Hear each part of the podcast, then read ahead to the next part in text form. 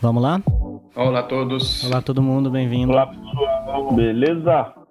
E é uma visão extremamente estereotipada, né? E daí o meu grande ponto é como que eu, mulher líder, posso causar essa revolução como People Analytics e também empoderar cada vez mais as pessoas. Salut, bem-vindas e bem-vindos ao Fala Vagão, nosso podcast dedicado aos empreendedores. A cada episódio, a gente convida um ou uma empreendedora para nos contar sua história e sua jornada. No episódio de hoje, Pedro Meyer, cofundador do Le Wagon Brasil e América Latina, convida Adriana Barbosa, CEO e fundadora da Vipe. A Vipe é uma plataforma de gestão ativa de engajamento de colaboradores. Através de pesquisas digitais, as empresas dão voz aos colaboradores empoderam gestores e gestoras de pessoas com dados assertivos e estimulam a troca de reconhecimento e feedback. A Vipe é listada como uma das startups que estão revolucionando o setor pela Liga Ventures e Oasis Lab. O papo aqui é reto e sem frescura. Vamos falar sobre produto, sucesso, fracasso, pivô, investidores, mercado, ideias geniais e outras nem tanto. Objetivo é ouvir em primeira mão, da boca de quem faz, como foi seu caminho para ir de 0 a 1. Um. Bonne écoute à toutes et à tous. Bom, primeiro, boa noite a todos que estão aqui numa segunda-feira, às 7 horas. Super obrigada pelo convite, estou super feliz de estar aqui com vocês. É, vou começar contando um pouquinho sobre mim e sobre minha carreira profissional para chegar no porquê Vibe, onde estamos, que mundo é esse que a gente está vivendo agora também. É, eu sou formada em administração pela FGV, eu comecei minha carreira trabalhando numa consultoria americana que se chama A.T. Kearney, é, que assessora grandes empresas é, com estratégia, enfim, projetos para ajudá-las a vencer no mercado. E a maior parte dos projetos que eu fiz foram projetos em FIG, FIG é Financial Industry, tá? É, ou seja, indústria financeira. Então, fiz projeto em banco, bandeira, adquirente, mas fiz projeto em outras empresas também que não mercado financeiro, como, por exemplo, a Avon, Bung. É, mas, uh, vindo de uma família que sempre empreendeu, uh, eu sempre tive vontade de empreender e eu falei, poxa, quero parar de desenhar PowerPoint, montar Excel, planilha, modelo, para falar o que as empresas têm que fazer e quero sentar do outro lado. E eu fui trabalhar no Grupo IBMEC como gerente financeira. O Grupo IBMEC, naquela época, tinha acabado de receber um aporte de, eh, de capital da Capital Group, que é um private equity suíço. É, então, eles estavam profissionalizando o negócio. E eu entrei nesse meio para criar um centro de serviços compartilhados. Alguém talvez já tenha escutado isso, mas um CSC nada mais é do que uma grande empresa, por exemplo, ao invés de ter financeiro em todas as unidades de negócio, em todas as filiais, ela tem um único que atende todo o negócio. Então, é, eu tinha, eu era bem nova, eu tinha 23 anos, eu assumi uma equipe de 40 pessoas espalhadas em sete filiais e foi um super desafio e eu me identifiquei como gestora. Eu falei, poxa, isso aqui é muito legal, gerir pessoas, é, traçar um desafio e colocar todo o time para ir em busca daquilo, né? De lá, eu fui para a Mobile, que é um e-commerce de móveis e decoração. Então, a Mobile tinha. Já comprei na Mobile. Já comprou? Ótimo, Pedro. Se você comprou agora, tudo ótimo. Se você comprou lá atrás, quando eu estava, talvez a experiência não foi tão boa, sendo sincera. Porque, enfim, não, foi, é, foi, logo no começo da Mobile. Uh, e-commerce ainda não era algo uh, típico no Brasil, né?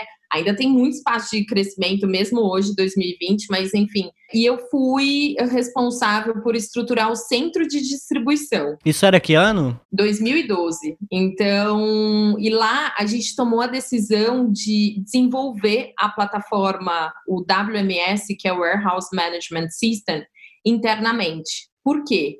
E ainda não tinha uma solução de prateleira, por exemplo, de tecnologia que permitisse ter uma boa gestão de estoque é, e fazer cross-docking, que, era, que é uma maneira de você fazer uh, a logística que é maravilhosa, porque você não tem capital de giro investido em estoque, né?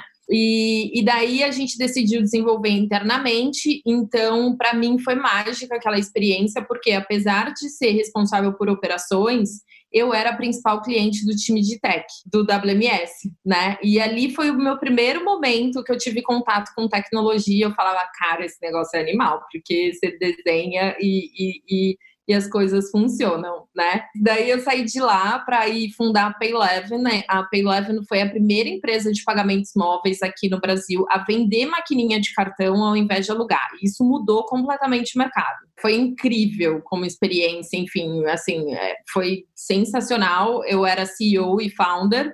Uh, e daí fui responsável por tudo: estruturar produto, tecnologia, parcerias com Visa, Master, adquirentes, é, comercial, Ops, risco, BI, enfim. E a, mas a Peleve, ela teve, o nascimento dela tem uma relação direta com esse contato mais próximo com a tecnologia que você teve na, na, na Mobile, é isso? Sim, sim. É, eu já tinha um background de trabalhado em FIG, né? Eu tinha feito um projeto, é, enfim, em resumo, eu fiz um projeto durante a queda da exclusividade das bandeiras no Brasil.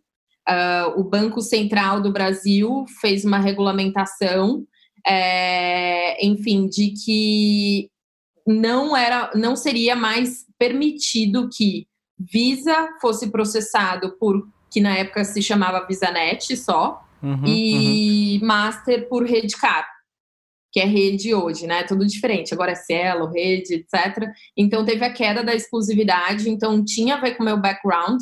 E daí a gente teve ótimos milestones dentro da Paylevel. Então a gente foi a primeira a lançar o MPOS em parceria com a Visa e com a Master. Isso foi em 2013, foi sensacional. Daí a gente conseguiu captar investimento com o Grupo Bandeirantes, a gente foi para a TV, é, a gente bateu o break-even uh, e daí a gente passou por uma fusão barra venda. Eu saí, isso foi em 2016. E daí, quando eu saí, eu falei, poxa, o que, que eu vou fazer da minha vida? Vou ser executiva numa organização ou vou empreender de novo? É, e dentro de todos esses contextos, eu sou muito movida a desafios. É, amei trabalhar com tech, é, e gosto, me identifico como uma líder barra gestora. E daí eu falei, legal, como que eu posso ajudar qualquer tipo de empresa a ter as melhores práticas de gente gestão? Porque naquele ambiente a gente falava muito, por exemplo, de eu tinha bastante contato com a Europa, porque pelo Evan estava na Europa também. A gente falava das melhores práticas que estão na Europa, todo mundo quer ir para Berlim, todo mundo quer ir para o Vale do Silício, mas como que a gente faz efetivamente para trazer essas coisas aqui para o Brasil, né? E permitir não só que empresas enormes de tech tenham as melhores práticas de gestão, mas que empresas de pequeno porte, médio porte tenham. E muito do que eu tinha visto em tech de uh, assim, do ponto de vista de evolução de dados. Então, assim, por exemplo, fazendo um comparativo, né? Marketing é, no passado era criativo, né? É, quem tinha as melhores ideias, quem fazia as melhores campanhas, todo mundo queria ir para Cannes, ganhar, enfim, uma série de coisas. Hoje em dia, o perfil tem um perfil criativo, mas tem um perfil muito grande dentro das organizações que é a questão de analytics, né? Então, isso aconteceu dentro do marketing, isso aconteceu dentro do financeiro, isso aconteceu numa série de funcionais dentro das organizações e em people, em RH, eu sentia que ainda não, né?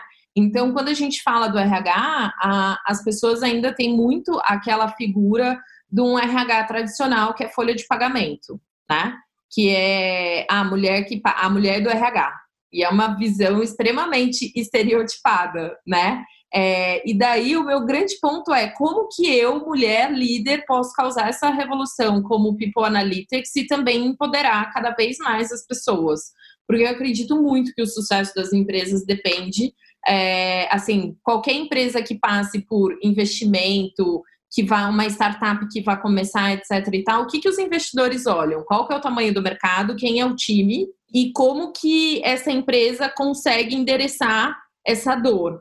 Então, assim, se time é tão relevante, é, eu acho que tem um negócio aí bem interessante é, trazendo analytics, empoderando as pessoas com dados para a gente conseguir ajudar as organizações. Então, daí veio o Vipe. Então, o Vipe veio é, dessa minha identificação como gestora, da minha identificação de precisa ter uma pegada mais de dados e de querer democratizar uh, as melhores práticas de gestão dentro das empresas. Muito legal. Na verdade, você está falando, o seu cliente vai ser, vão ser as pequenas e médias empresas. É B2B, mas sempre pequena e média ou grande também? Então, a gente tem, assim, até na, na Vipe, a gente tem clientes que têm 20 colaboradores e a gente tem clientes que têm mais de 2 mil colaboradores. Então, é, muito depende, assim, a gente tem uma matriz lá interna que é, por exemplo, empresas tradicionais, a, no, a nossa proposta de valor ela é um pouco diferente, a maneira, a dor que eles têm, né? Então, assim, eles precisam mais da digitalização, eles precisam mais dos dados. É, no caso de empresas menores, precisam mais de metodologia, né? De melhores práticas. Então, a gente consegue endereçar diferentes portos. A gente começou em 2017, a gente lançou o MVP em maio de 2017. É um business B2B, então a gente vende para outras empresas, né? É, e a gente fechou o nosso primeiro grande cliente acima de 500 colaboradores em dezembro de 2017. Então, faz dois anos e meio agora que eles estão com a gente. E era um cliente grande ou médio ou pequeno, o primeiro? Era um cliente de 500 que hoje já tem 1.200 colaboradores, é uma empresa de capital aberto. Bom sinal. É, exato. É, é uma empresa de capital aberto, de tecnologia, e que eles têm se reinventado. Então, uh, isso tem sido assim: a necessidade deles é. Estamos precisamos, somos uma empresa de tecnologia, mas a gente sabe que as nossas práticas de gestão são tradicionais. E então eles se reinventaram nesses últimos anos, sabe? E é muito legal participar disso, porque você vê toda a mudança dentro da empresa a partir dos dados, né? E a maneira como as pessoas valorizam essa informação. Então, quando a gente começou lá, a gente começou monitorando engajamento, que daí posso falar um pouquinho mais o que, que é engajamento, por que, que a gente entende que isso é importante, mas enfim, a gente começou monitorando engajamento. Isso, por exemplo, não era meta dentro da organização e agora já é meta dos gestores, entendeu? E das gestoras. E como é que você mede engajamento, engajamento do, dos funcionários? Ótima pergunta. Assim, o nosso, a gente se enxerga como o quê? A Vipe é uma plataforma de gestão ativa de engajamento de colaboradores. Então, o nosso principal pilar é engajamento, tá? E por que, que a gente entende que engajamento é importante? Primeiro, a gente pode olhar todo o lado ruim sobre como trabalhar num lugar que você está infeliz é horrível, né? Muitas vezes a gente fala, por exemplo, de burnout, cada vez mais acontece. Eu já tive burnout na minha carreira, é, que eu lembro assim que foi horrível. Eu trabalhar em consultoria era, era muito duro, trabalhava-se muito, muitas horas trabalhada, dormia três horas por noite, coisas do gênero, super puxado. Eu lembro que uma vez eu entreguei um projeto, é, fiz a reunião final de apresentação às 9 horas da manhã, às 14 eu estava dando entrada no hospital com dor de garganta, infecção urinária, com tudo. Então, assim, o corpo fala, né? Porque você tá com, com de repente, assim, seus hormônios estão lá em cima e daí você tem uma queda, você fica doente. É, um pouco adrenalina também, né? Quando a adrenalina baixa que você sente a dor, Exato, né? adrenalina, é. Eu tava achando a palavra, adrenalina. E assim, é, eu acredito muito que não existe uma separação de vida pessoal e profissional. É, eu acho que como a gente se enxerga como pessoa reflete em todas as nossas relações, sejam pessoais ou profissionais. É, e eu acho que é muito ruim a gente, enfim, trabalhar num lugar que a gente está infeliz, que a gente está desengajado, que a gente não enxerga propósito naquilo, né? É, e daí isso reflete em efetivamente custo para a empresa, né? Então, assim, colaboradores que não estão engajados, eles uh, têm um absenteísmo maior. Absenteísmo é o quê? Você faltar. E o faltar, ele pode ser justificado, tipo, eu fiquei doente, né? E isso é reflexo do, do, do, do todo que estava acontecendo ali. Ou então, não, eu nem estou doente fisicamente, mas eu estou psicologicamente afetado. E eu deixo de. Eu tô perdido. Tipo, não apareço. É, não, é engraçado, é engraçado porque uh, às vezes não acontece muito, mas acontece de aluno que está tendo mais dificuldade começa a se distanciar um pouco, né? Você começa a ver que chegou atrasado, aí um dia não pôde vir porque é. tinha uma outra história, mas você vê que o aluno, isso é engraçado, o aluno que está tendo mais dificuldade é o que começa a, a sair do como é que fala, gente? Desgarrar do rebanho. E, e, e, é raríssimo você ver o aluno que está indo super bem e tal, que está tendo facilidade, faltar, por exemplo. É bem curioso, se falta, falta uma vez. Interessante, porque esses sinais aparecem, né? São sinais que vão aparecendo. Aparece, aparece. E aparece como aluno e como é, profissional dentro. Mas, mas isso acontece na, dentro das nossas relações pessoais, né? Às vezes você briga com a família, o que, que você faz? Você começa a fugir, não atende celular, tô, ó, tô, tô ocupada, não, não tá rolando, né? Então, enfim, é, e, e daí, assim, tem todo esse downside e o upside, assim, os pontos positivos, né? De ter colaboradores engajados. É que eles são, assim, antes disso, o que, que é engajamento, então, para a gente como conceito? Engajamento para a gente é o quê? A ligação afetiva do colaborador com o negócio. E isso é resultado do quê? Das experiências passadas que o colaborador teve dentro da organização, seja com o chefe, com os pares, com a equipe, com as outras áreas, em relação ao papel dele e a função. Como ele se sente hoje e como que ele se projeta em relação ao futuro. Projetar em relação ao futuro é o quê? Eu tenho os meus sonhos, será que os meus sonhos eles serão alcançados dentro dessa organização? Será que ela vai me permitir, vai me facilitar que eu consiga chegar lá? E se isso está descasado, isso afeta no engajamento, nessa ligação afetiva, né? E colaboradores é, engajados, assim, eles são embaixadores da marca. É, por exemplo, quando eu falei lá no começo sobre aquela visão do, da mulher do RH, do RH tradicional, né? É, uma das principais métricas tradicionais do RH é o tal do turnover. O que, que é o turnover? É a rotatividade dentro da empresa, tá? E daí tem um negócio que é o seguinte: o que, que adianta eu ficar olhando só turnover, turnover, turnover, essa tal dessa rotatividade, se as gerações mais novas cada vez mais ficam menos tempo dentro das organizações? Então, a geração X até os 32 anos é, a, os millennials até os 32 anos trocam três vezes mais de trabalho do que a geração X. Não estou falando nem dos Gen Zs que já estão por aí, né? Hum, uhum. Né, galera? é... Enfim, não, mas, não, mas sem, sem dúvida é totalmente. A, a, caiu por terra aquela história de ficar 20 anos construindo uma carreira e tudo mais, né? As pessoas podem. Na Exato, mesma vida, ela é, é advogada, ceramista, daí... startup. É, é, escritor e etc e tal. Exato. Então, e daí assim, a, gente, a gente só precisa comunicar isso com a galera da minha idade mais velha, entendeu?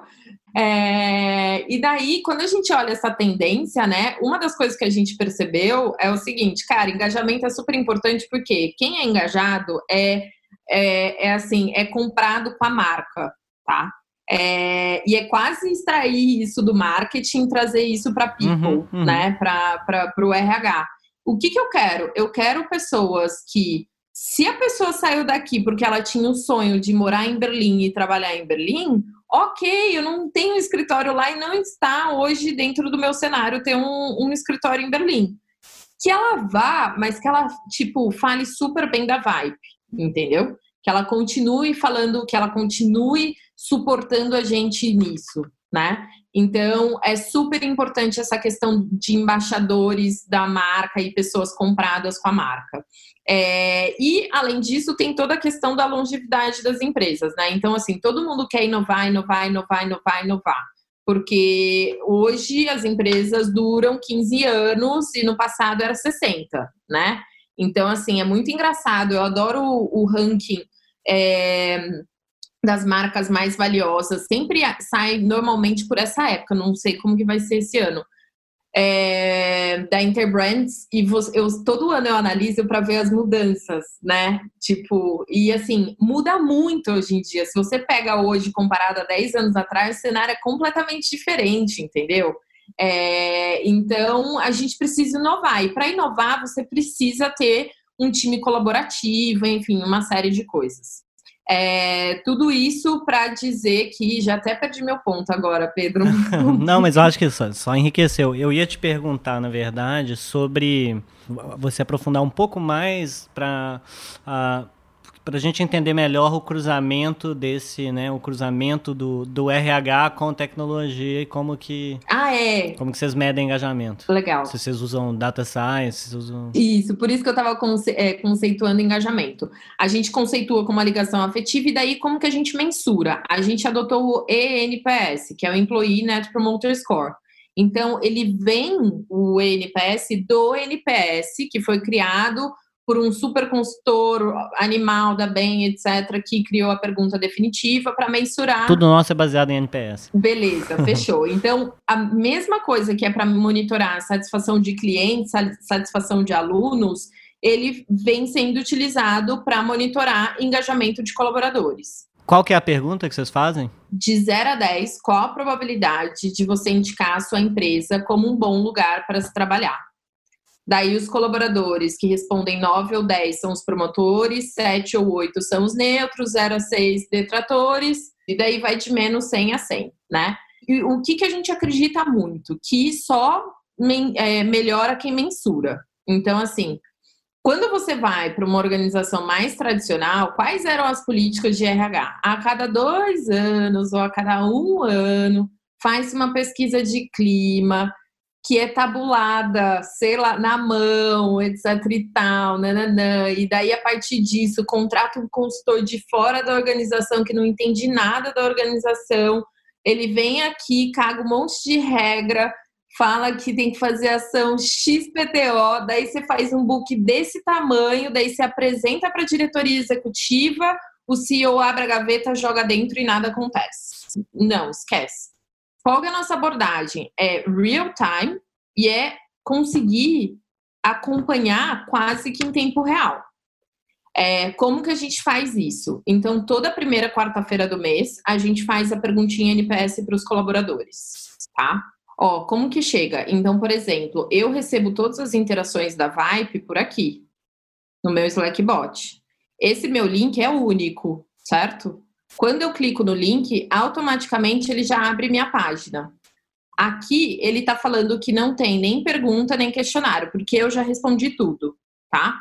Então, por exemplo, quarta-feira quarta vai pingar aqui a pergunta NPS. Eu venho, respondo e fechou, entendeu? Entendi. É, então não tem necessidade de login, senha, nada disso. E daí, assim, uma vez que você respondeu, o resultado vai em tempo real para a plataforma. E a plataforma é anônima. Então, a gente, assim, a gente não abre, por exemplo, Pedro deu uma nota 2 e colocou esse comentário. Todas as nossas perguntas você pode colocar um comentário, isso é super importante para as empresas. E, e, tem um negócio interessante na ferramenta que é a gente permite um canal de comunicação anônimo. Então, os admins da plataforma eles conseguem, sem saber quem colocou o comentário, responder vai um link para o colaborador e daí o colaborador consegue responder de novo. Então cria-se. Interessante, ah tá. Você pode criar um diálogo. Um canal de comunicação, exatamente, é muito legal. Sem dar nomes. Exato. Ninguém tem acesso aos nomes ou tem um plano premium que você tem acesso aos nomes dos empreendedores? Cara, não tem. Já demiti cliente, Pedro. a gente leva isso extremamente a sério. Não que assim, a gente nunca tenha passado por um assédio, sabe? De pessoas querendo a informação. De caso jurídico. Isso. A gente, daí assim, normalmente, a gente já tem as nossas respostas prontas, né? Para cada um desses casos, então a gente sempre remete aos nossos termos de uso para falar que isso estava previsto, uhum. que a gente não abre as informações, etc e tal. É, e a gente já assim quebrou o contrato porque a pessoa queria, porque queria, a gente falou, a gente não vai conseguir te atender, paciência, obrigada. Interessante, abordagem interessante. Boa postura. Não, tem que ser, né? Porque pensa o seguinte: Pedro trabalha na, assim hoje num lugar, Pedro vai trabalhar amanhã em outro lugar, né? Então, se Pedro não gosta de vibe, Pedro acabou, entendeu? Assim, a, a, os colaboradores têm que confiar na gente. É, e a gente faz essa pergunta todo mês. Então, assim, toda primeira quarta-feira do mês, a empresa tem o resultado dela comparado ao mercado. Além disso, a gente traz comparativo por departamento. por sexo e por nível de experiência, e a gente permite clusterização dos resultados. O que, que é clusterização? A empresa que tiver no mínimo X respondentes, ela pode criar um grupo.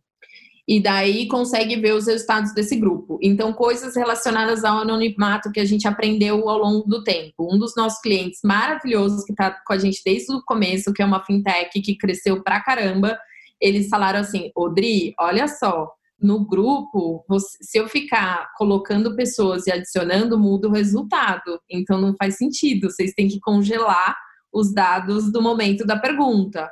Então, foi muito legal porque a gente também foi trabalhando no anonimato a partir disso, né? Legal que a gente tem esse cliente que é ético e contou pra gente que ele fez isso, né? É, mas enfim, é, então assim, e o gestor por grupos, normalmente as empresas criam um grupo por gestor. Então, assim, ah, um gestor que tem 10 colaboradores, cria um grupo para ele, ele consegue ver os resultados da equipe toda. Mas ele não vê comentário. Por quê? Se ele, vi, se ele consegue visualizar o comentário, ele vai identificar que a Júlia. É, sim, o grupo é muito pequeno. Exato. Então a gente não dá acesso aos comentários, tá? Sim, sim. Muito interessante, muito legal. É, a gente tem a mesma política para professor também. Boa. para feedback de professor. E me conta um pouco, assim, pelo que eu entendi, é um aplicativo web, né? É isso? É. A gente não tem aplicativo nativo, por quê? Não faz sentido nenhum eu falar para as organizações falarem: olha, gente, convence todo mundo a baixar o app da Vibe esquece. Não, sem dúvida, sem dúvida, não tem o menor sentido. Então, o que, que a gente faz? A gente alavanca os canais de comunicação da empresa. Por exemplo, uma das quando a gente trabalha em tech, a gente acha que todo mundo é tech, né? Mas quando a gente vai para indústria, indústria, indústria não tem e-mail corporativo. É, não tem Slack. Não tem Slack. Então, como que a gente se comunica? Via SMS. Ah, gente. A gente manda o link para a pessoa, daí a pessoa clica no link, abre a página e ela. Nossa, meu celular tá sujo. Desculpa, gente. Isso é feito por, por API? Então, o que, que a gente faz? A gente coloca todos os IDs de comunicação com os colaboradores no cadastro. Então, por exemplo, no meu, no, no meu cadastro como usuária na plataforma da Vibe, tem o meu ID do Slack no meu cadastro tem o meu celular. Então, é por isso que a gente se comunica. Uma das coisas que a gente está fechando agora é a integração com o Microsoft Teams, porque o Microsoft Teams está bombando nas empresas. Várias empresas estão adotando, porque é dentro do, do, enfim, do suite da Microsoft, é mais fácil, etc. E daí a gente está finalizando agora a integração com o Microsoft Teams, que vai ser igual ao Slack, entendeu? Então a gente manda mensagem no canal privado. Legal. É, a gente fica. Eu estou esperando pelo menos há alguns anos já uma API do WhatsApp que a gente possa usar, né? Já existe, mas é, é bem, é só para parceiro aprovado, mas é meu sonho, meu sonho. Pedro, todos os nossos clientes falam. Não faz por WhatsApp? A gente fala, cara, então, e, e daí é muito difícil a gente conseguir explicar que assim, ó, então, deixa eu te contar, não é que a gente não quer, é que a gente não pode, né? É muito difícil. Tem uns hacks e tal, a gente, tá, a gente até usa um ou outro para uma coisa ou outra, mas o ideal não, não tem. Ter acesso mesmo, poder enviar, poder receber, poder criar um bot, poder. É, não é, dá. Não, eles estão fechadinhos, tem um tempo. Exatamente. E me conta como que foi a evolução do MVP nesse tempo todo, assim, como que. Ah, legal. Como que ele evoluiu? É, contando um pouco da minha experiência, eu tinha trabalhado com e-commerce, que é B2C, né? É, e na Payleven, apesar de ser B2B, ele era um B2C. Porque, assim, qual era o nosso target? Era o taxista, a vendedora de cosméticos, coisa do gênero. Então, apesar de ser um negócio, é o que a gente chamava de one man band. É um, uma banda de uma pessoa só, né?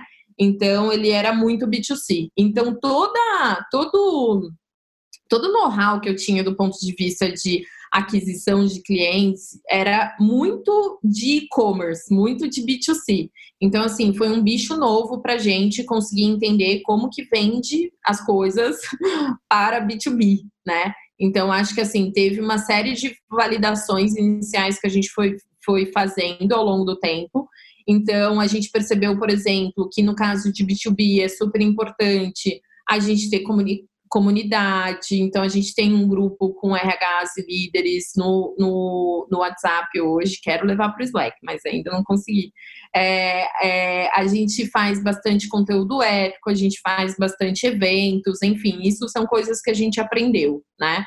Do ponto de vista, uh, e daí falando em aquisição de clientes, do ponto de vista de ciclo de vida, diferente do B2C, que você já, mesmo que seja um serviço, logo no início você consegue ver o resultado, o B2B é mais longo. Então a gente precisou efetivamente de um ano para a gente conseguir o nosso primeiro case, sabe? Com uma empresa acima de 500 colaboradores. Mais de um ano, né? Porque a gente lançou o MVP em maio de 2017, daí em dezembro a gente fechou, começamos em janeiro. Então, assim, foi em janeiro de 2019 que a gente efetivamente conseguiu virar e falar assim: legal, temos um clear case de sucesso. Então, ele, esse ciclo ele é muito mais longo B2B do que empresas B2C. É, a gente, a gente reparou isso também. A gente lançou o B2B, deve ter o quê? Deve ter. A lançou mesmo um ano e meio, né? A gente já faz B2C desde o começo, sempre foi focado nisso. E a gente começou a desenvolver o Levagon Executive, que tem no, no site, dá para acessar, que são formações é, um tanto um pouco menores, de uma semana, para empresas. A gente já fez várias empresas grandes, L'Oréal, uhum. Louis Vuitton uh, La Poste, que é o correio do, da França, banco, Societe Generale e tal, tipo, ensinar o cara que faz Excel a fazer Python em uma semana. Animal. Então você pega o time inteiro do financeiro e ensina todo mundo a fazer Python. Uhum. É bem legal, assim, mas a gente reparou exatamente isso. O ciclo de venda de B2B leva, em, em média, seis, seis meses a um ano. É isso, assim. E, e, mesmo sendo um valor maior, o ciclo é tão longo que se você não tem um monte rodando, né, não vale a pena. Exatamente. Mas é muito interessante. É, é, é isso Bacana. mesmo. É, eu vou te fazer uma última pergunta e aí depois eu acho que a gente pode abrir para se alguém tiver perguntas, uh, que é na verdade, eu queria saber qual que foi o assim o efeito do se você já, já, já viu algum efeito do, da pandemia uh, no RH uh, e na Vibe e na Vibe eu queria saber é. um pouco o que que, que, que vocês estão como como que está sendo isso para vocês Legal. Um dos diferenciais da Vipe é o seguinte: a gente percebeu logo no início, até falando do nosso MVP, né? Assim, no começo a gente falou assim: os clientes não vão conversar com a gente, é só plataforma. E daí o que a gente percebeu é: a gente precisa ser o braço direito nessa jornada de gestão ativa de engajamento. Então, dependendo do perfil da empresa, mas assim, empresas acima de 100 colaboradores, isso já acontece, a gente faz um acompanhamento mensal em que um especialista da Vipe é engajado, é, é, é alocado e ele atende vários outros clientes, né? E esse uh, especialista ele ajuda a compartilhar as melhores práticas de gestão. É, e daí, o que, que aconteceu? Pelo meu background, eu tenho vários amigos que trabalham fora do Brasil, nos Estados Unidos, na Europa, e as coisas começaram, chegaram lá antes, né? Então, eu lembro que eu estava um domingão na minha casa, eu recebi um WhatsApp do Sina, que é um amigo meu e é, é conselheiro na Vibe, falando: Dri, você fez compra de supermercado para as próximas duas semanas? Eu falei: Oi? Foi depois do carnaval isso. Ele falou, sério, estoca. Daí ele começou a me mandar fotos que ele tinha ido fazer compra esse dia e, tipo, não tinha nada. Daí, beleza. Daí a gente atende clientes na área de saúde também. E um desses nossos clientes é a Mendelex, que é uma empresa referência em genoma. Então, eles têm vários médicos, é um time sensacional. E uma, a nossa especialista saiu da reunião com a Mendelix, reunião de acompanhamento, e falou: Dri, acho que a gente tem que marcar um call com a Dai para ela te contar um pouquinho sobre a visão deles sobre Covid. Então, assim, pós-carnaval, eles já estavam de home office. Não é que eles esperaram o dia 15 de março. Não. Terminou o carnaval, eles já estavam de home office.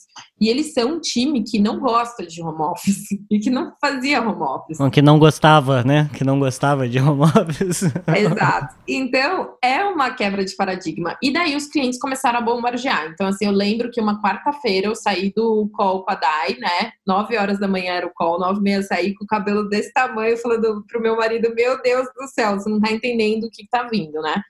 E a gente começou a entender com os nossos clientes. Então, assim, a gente montou uma iniciativa que se chama Quarentena Vibe, que é junto com a HSM, com a Vitude e com a Kronberg. A Vitude é a HSM, acho que as pessoas conhecem mais, né? É, mas a Vitude é uma plataforma de terapia online, porque a gente queria ajudar as empresas a passar durante as fases. Então, assim, foi muito. Eu conversei com muita gente de fora para entender o que está acontecendo nas próximas semanas, né? Então, assim, a primeira coisa que a gente botou de pé foi a pulse de resposta ao plano Covid-19, que era o quê? As empresas fazendo 12 perguntinhas para entender a visão dos colaboradores de como que tinha sido a resposta deles ao plano que eles colocaram no ar Covid. E daí a gente tem diferentes cenários, né? Tem pessoas, tem times que dá para ir remoto, tem empresa que nem todo mundo é serviços tech, né? Que não dá. Sim, sem dúvida. Então, a gente começou a, a, facilitar isso. E, por exemplo, nessa, o que a gente percebeu foi, os pelos comentários, sabe? Tanto pelo Quant quanto pelos comentários, foi que os colaboradores tiveram a percepção de que foi a empresa que educou eles sobre o quão problemático era o Covid, entendeu?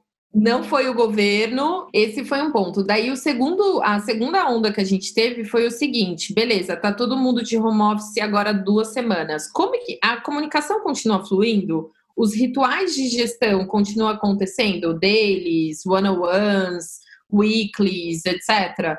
Então a gente lançou a Pulse de home office.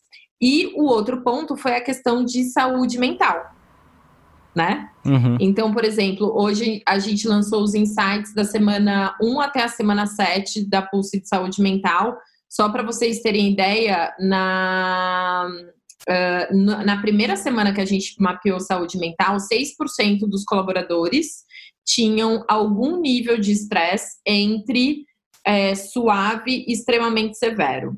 Agora, 18% dos colaboradores tem nível de estresse entre suave e extremamente severo, ou seja, foi de 6 para 18%. Nossa. Aposto que todos têm filho. Exato. Quem tem filho, gente, é tenso. Quem tem filho sofre. É. Vamos lá, pergunta do Patrick. O Patrick perguntando se o engagement muitas vezes, o engajamento muitas vezes vem da cultura da empresa. Com o aumento do home office, vai ficar mais difícil das empresas implementarem a cultura delas nos colaboradores, especialmente os novos? E isso é compensado pelos ganhos do home office? Ah, ótima pergunta, Patrick. É, eu adoro seguir no Twitter founders enfim, de empresas grandes. E uma das coisas que eu amei foi o tweet do, do founder do Shopify, que ele abre falando que eles tomaram a decisão. E o grande ponto dele é o seguinte: é relacionado à cultura, né? Que assim, hoje a gente tem uma cultura de que a cultura das empresas ela é, é office centric, tipo, ela é baseada no escritório, né? Então, é a maneira como a cultura se manifesta, bota valores, faz o layout de maneira X, etc e tal. E o ponto dele é, poxa, a nossa empresa, por essência, o negócio deles é um negócio digital. Por que que, apesar de ser um negócio digital, a gente tem uma cultura que ela é baseada no físico, né? É, e, e, daí eles querem inverter essa lógica e fazer com que a cultura passe a ser baseada no digital, né? É, eu acho que isso vai ser maravilhoso, não vai ser um caminho fácil para as organizações. A gente tem acompanhado várias empresas passando por isso, e daí eu vou trazer a minha visão pessoal. Eu sou uma pessoa que eu sempre me questionei sobre a questão do trabalho remoto. O que, que eu quero dizer? Há muito tempo dentro da Vibe a gente vinha aumentando a quantidade de dias home office das empresas. E daí, o, o, antes da pandemia, a gente já tinha, por exemplo, equipes que tinha, iam para o escritório só um dia por semana, equipes que iam dois dias por semana, equipes que iam três dias por semana. E eu já vinha há muito tempo me questionando, porque eu não acho que faz sentido a gente acorda de manhã, pega o carro, fica uma hora no trânsito, é assaltado, é... para chegar, abrir o computador, gente. Não faz sentido nenhum, entendeu? E começar a trabalhar. E na Vipe a gente já tinha uma série, por exemplo, de, de é, hábitos de um time remoto.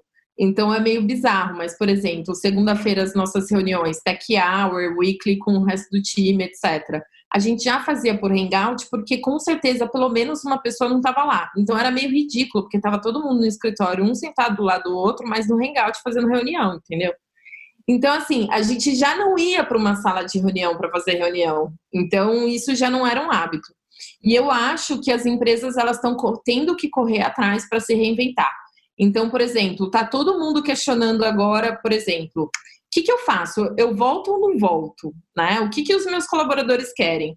Então, as, os nossos clientes começaram a fazer agora a pesquisa que a gente chamou de novo normal, que é para mapear se a pessoa quer voltar para o escritório, se ela quer um misto ou se ela quer continuar remoto. E daí entender qual é a frequência, etc e tal, né? É, mas. E você já tem uma, uma indicação de para onde? Os insights? É. é. Ainda não temos. Nenhum sinalzinho, nenhum, nenhum spoilerzinho? Não. Fiquei super curioso. Então, assim, é, eu tenho de uma empresa, porque, e, e, a gente lançou hoje, então eu sei de uma empresa que um dos especialistas já me deu spoiler, mas eu não sei se isso reflete os resultados do mercado. Que virou e falou: ah, na empresa tal, tá bombando continuar remoto. É, eu acho que vai ser um remoto barra mix, mas não voltar fisicamente 100%. Eu acho difícil que o voltar fisicamente é o que vai mais dar. É. Pelo menos por esse ano, né? Mas enfim, é, ótima pergunta do Patrick. Patrick, tem, um, tem dois livros muito legais uh, escritos pelo. Bom, tem uma startup que chama Basecamp, que é o é o DHH, que é o cara que criou o Ruby on Rails, que é uma das tecnologias, o framework que a gente ensina. E eles realmente escreveram dois dos principais, um dos principais livros sobre trabalho remoto, que chama Remote, tem muito tempo, e tem um outro livro que chama Rework também, também do, do, do DHH. É, que são muito legais. É só no, dá um Google em Basecamp Books que você encontra.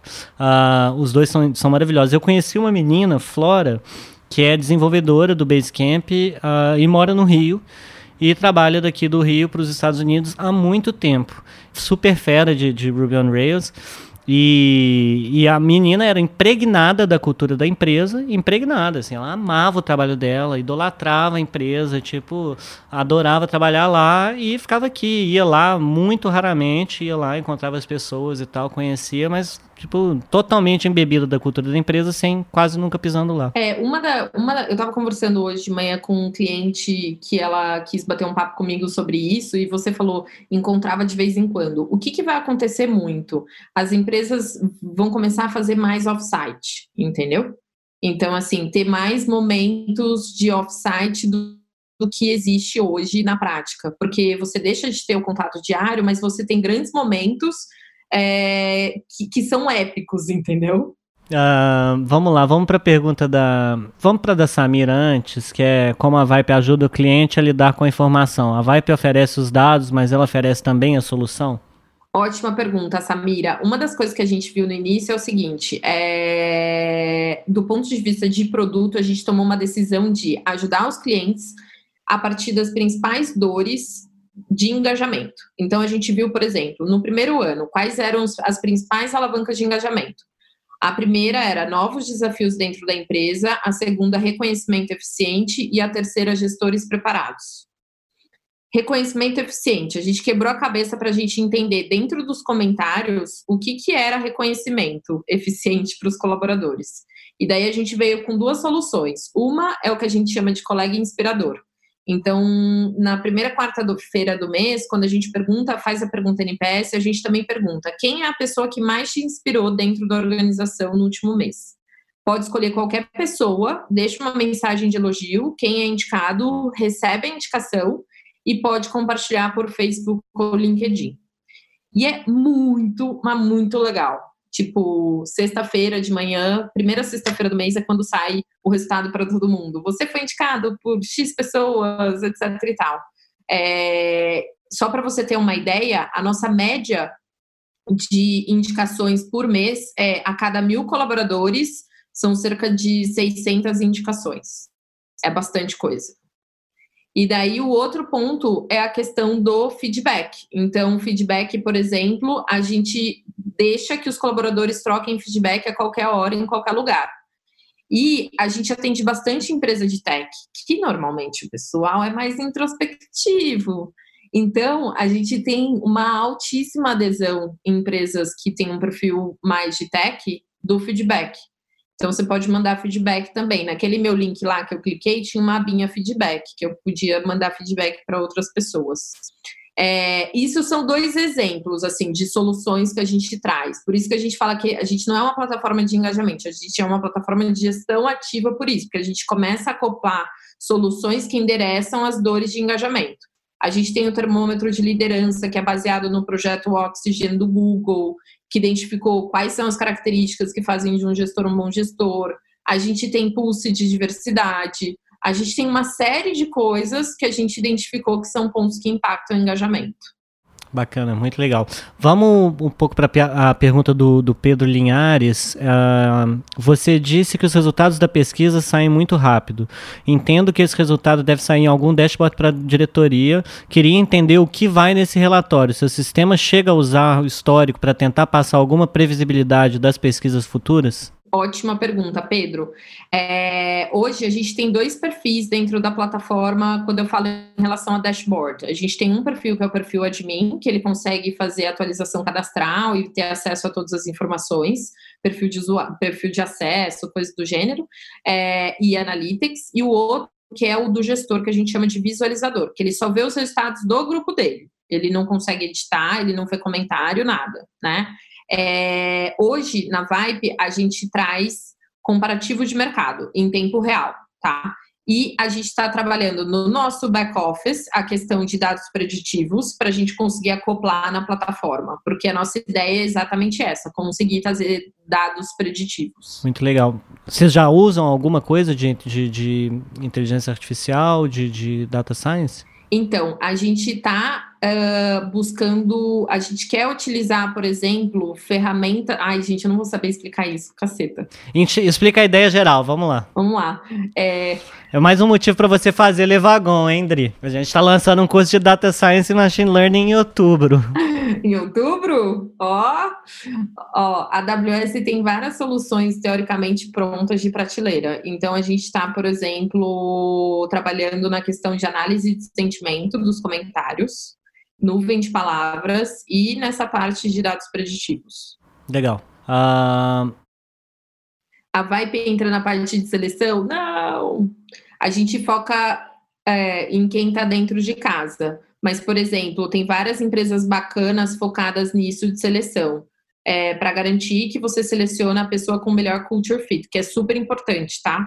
É, isso é uma das principais alavancas de engajamento, é trazer a pessoa correta é, e alinhada com a cultura.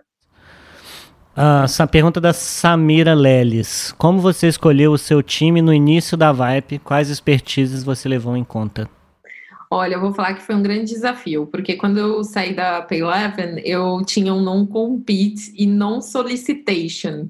Vou explicar esses jargões. Non-compete é o quê? Você, eu não podia trabalhar em payments em nenhum lugar do mundo. Eu não podia trabalhar com pagamentos durante um tempo. E non-solicitation é eu não podia contratar ninguém da Payleven. Ah, isso, esse eu não conhecia. É, porque senão você leva todo mundo embora, né? Então, foi um grande desafio. Em resumo, assim, é, eu vou falar qual é o perfil que eu gosto. Na Vibe, a gente prioriza muito quem tem uma curva de aprendizado acelerada. Então, isso pra gente, assim, é extremamente importante. Tanto que, normalmente, se a pessoa entra, ela provavelmente, se a gente identifica que a gente errou, a gente achava que a curva de aprendizado era acelerada é, e não era, então a gente já desliga no começo. Porque senão vai ficar aquele negócio que não é bom para nenhum dos lados, etc e tal, né? Mas a gente busca ser assertivo. Exato. Então, isso para a gente é super importante. É, e a gente dá espaço para as pessoas se desenvolverem dentro de casa. Então, assim, a gente. Por, vou dar um exemplo, tá? é, eu, como líder, não sou uma líder técnica, tipo, eu não sou de tech, né? Sou uma administradora, tenho um bom analytics, no entanto, eu não sei, assim, codar né? Eu fazia VBA, sei fazer VBA ainda, mas tipo, isso não é codar, tá longe de ser. Sabe? Praticamente, é praticamente, tá pertinho. Não, não é praticamente, Pedro. A galera vai me matar falando isso. A galera que faz VBA se dá muito bem no Levagon, é impressionante. Né? E, e daí, assim, eu como líder, eu não consigo ajudar o meu time em alguns desafios técnicos. Então, uma das coisas que, que eu faço é eu conecto as pessoas com pessoas que podem ajudar. Então, no caso, por exemplo, do time de tech, o Sina é mentor do Fábio. O Sina trabalhou comigo, era, era meu CTO na Payleven. Ele trabalha na OLX hoje em Berlim. Então, ele consegue ajudar. Então, é, isso são coisas de que a gente tem dentro da nossa cultura, de precisa ter uma curva de aprendizado rápida e se você não sabe, a gente vai te ajudar a descobrir os caminhos para aprender, para se desenvolver. E se não é dentro de casa, a gente vai bridge você com pessoas, te conectar com pessoas que vão conseguir te ajudar. Como que vocês medem essa curva de aprendizado acelerada? Bom, dentro da Vibe a gente preza muito jornada de feedback one-on-one, tá? É, o que, que, é a jornada de feedback one-on-one? -on -one? Basicamente, é, no início você tem quatro grandes etapas, que é a pessoa acabou de entrar, a gente chega no final com o que seria um plano de desenvolvimento de 18 meses. Dri, brigadíssimo por ter aceitado o nosso convite mais uma vez. É, é, uma hora passa rápido quando a conversa é boa. Muito legal, aprendi um monte de coisa. Valeu, gente. Muito obrigado por ter vindo todo mundo. Semana que vem tem mais, se quiserem vir. Muito obrigada, gente. Adorei. Tô feliz que tinham mulheres aí. Muito bom. Uhul! É, eu deixei meu LinkedIn aí, caso queiram se conectar comigo. Se quiserem, bom, vocês são de Twitter ou de Instagram?